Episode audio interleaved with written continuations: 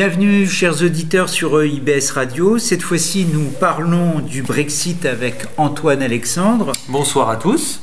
Qui va nous expliquer en 5 minutes euh, chrono euh, eh bien, ce que c'est que le Brexit et pourquoi ce Brexit bloque encore.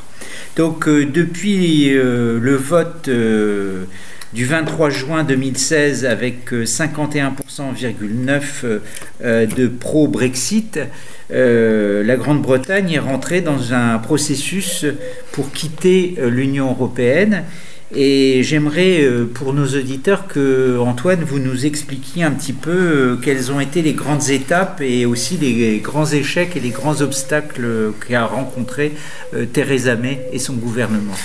Merci Vincent. Alors on va reprendre très rapidement la genèse de ce Brexit. Une fois le vote passé, la Grande-Bretagne a déclaré le 29 mars, a déclenché très exactement le 29 mars 2017, donc déjà dix mois, près de dix mois après euh, l'article 50 du traité de l'Union européenne. Alors, qu'est-ce que c'est que ce fameux article 50 Alors, l'article 50 du traité sur l'Union européenne, c'est l'article euh, qui définit très succinctement le retrait de l'Union européenne. Je vais vous le lire. Euh, alinéa 1, tout État membre peut décider conformément à ses règles constitutionnelles de se retirer de l'Union. Alinéa 2, l'État membre qui décide de se retirer notifie son intention au Conseil européen. je vous passe le petit paragraphe concernant l'éventuel accord pour arriver à l'alinéa pardon, euh, qui nous intéresse euh, plus exactement, qui est le 3. Les traités sous-entendus européens cessent d'être applicables à l'État concerné à partir de la date d'entrée en vigueur de l'accord de retrait ou à défaut, selon quoi on est, deux ans après la notification euh, visée au paragraphe 2, sauf si le Conseil européen, en accord avec l'État membre concerné, décide à l'unanimité de proroger ce délai. Et on est exactement au terme de ces deux ans qui aura lieu le 29 mars. D'accord. Donc. Euh, C'est-à-dire juste avant que cette émission soit diffusée. Donc, euh, que s'est-il passé euh, depuis en fait le, le 29 mars 2017 Alors, ce qu'il s'est passé depuis le 29 mars 2017, c'est que le Royaume-Uni et le Conseil européen ont négocié, ont tenté de négocier un accord de retrait du Royaume-Uni euh, de l'Union européenne. Il était évident qu'on n'allait pas aboutir à un traité de libre-échange en deux ans. Hein. Il faut plusieurs années pour constituer un traité de, libre-échange entre deux États qui ne sont pas membres de la même communauté. Euh, donc on était dans cette, euh, dans cette optique-là. Un accord qui prévoyait une période de transition jusqu'en 2021, si ma mémoire est juste, a été négocié entre le Conseil, la Commission, via le négociateur en chef de l'UE, Michel Barnier, et le gouvernement britannique. Cet accord a été par deux fois refusé par le Parlement britannique. Alors, pouvez-vous rappeler ces, ces moments de rejet, justement, par le Parlement Alors, ces moments de rejet ont lieu le 13 et le 14 mars, si ma mémoire est juste, ou le 13 et le 15 mars. Cette, euh, les votes euh, en question euh, de rejet avaient plusieurs facteurs. Le premier, c'est une grande division politique du Parlement britannique, avec un parti conservateur dont une partie était pro-européen, l'autre non, et parmi les Brexiteurs, des partisans d'un Brexit dur, sans accord, quel que soit le prix, des partisans d'un Brexit allégé, entre guillemets, c'est-à-dire avec un accord, mais qui permet de garder des relations euh, avec l'Union européenne. à, cela, il faut ajouter que le Parti conservateur n'a qu'une majorité très faible, tout à fait relatif qui ne permet pas le gouvernement et donc le gouvernement est formé avec le parti unioniste irlandais, un parti euh, très pro-Royaume-Uni d'Irlande du Nord qui veut le maintien de, l'Irlande du Nord euh, dans le, euh, dans le Royaume-Uni et qui est réputé extrêmement conservateur. Et notamment l'ensemble de ces partis ont tiqué sur un point qui s'appelle le backstop. Alors, qu'est-ce que c'est que le backstop? Alors, le backstop, c'est une euh, mesure qui permet, entre guillemets, de euh, préserver l'avenir de la euh, frontière irlandaise. La division entre la République d'Irlande et l'Irlande du Nord sera, après la date du Brexit, la seule frontière terrestre du Royaume-Uni avec le reste de l'Union européenne.